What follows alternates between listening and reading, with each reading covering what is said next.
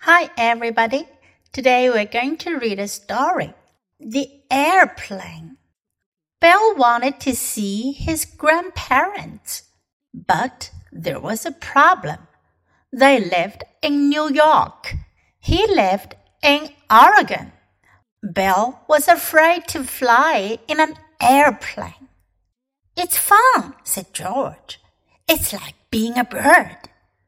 You can have whatever you want to drink on an airplane, said Lola. Even soda. It's too high, Bill said. I like to be on the ground. Then one day, Grandpa invited Bill for his birthday. I will pay for your plane ticket, he said. Bill tried to be brave. He walked behind his parents up to the plane. He sat down in his seat. Then the plane took off. Bill's hands were wet with sweat. But outside, he saw fluffy white clouds. They were pretty. A woman brought him ginger ale. Flying wasn't so scary after all. 今天的故事讲的是 airplane 飞机，fly in an airplane 乘飞机飞。Bill wanted to see his grandparents. 比尔想要看到他的祖父祖母，but there was a problem. 可是有个问题，problem 问题。They lived in New York. 他们住在纽约。He lived in Oregon. 他住在俄勒冈。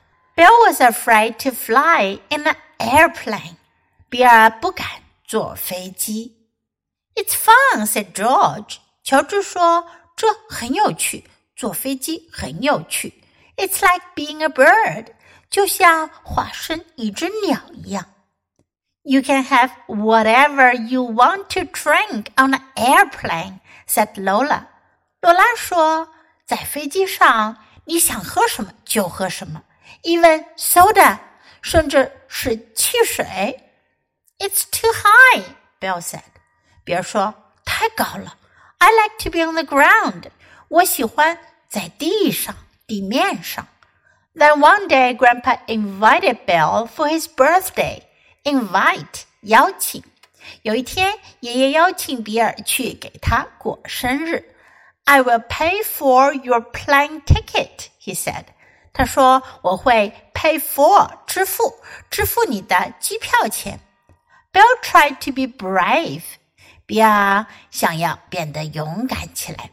He walked behind his parents up to the plane. 他跟在父母身后走向飞机。He sat down in his seat.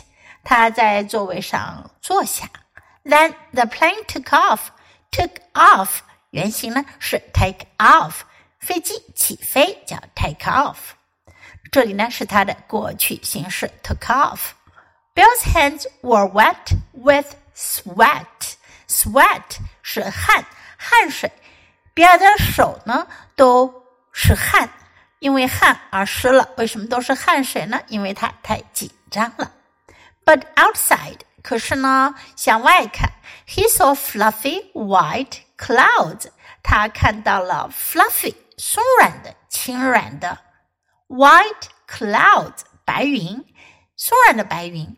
They were pretty，很漂亮，pretty 漂亮。A woman brought him ginger ale，一位女士给他拿来了 ginger ale 姜汁汽水。Flying wasn't so scary after all，飞行还是没有那么可怕的，scary 可怕的。 Now let's read the story together. The airplane.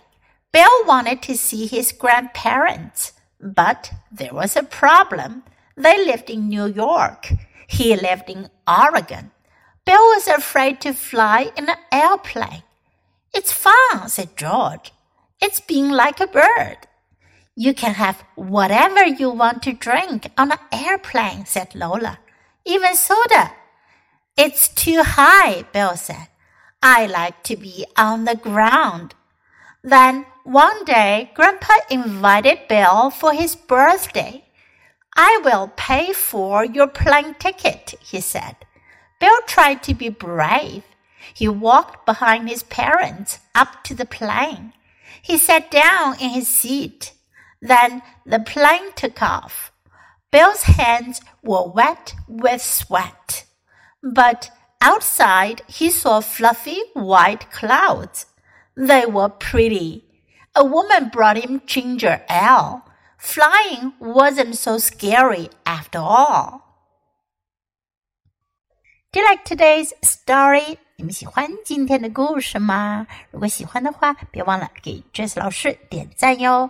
你可以在 U 英语公众号找到今天的故事的英文和中文译文。 Thanks for listening. Until next time. Goodbye.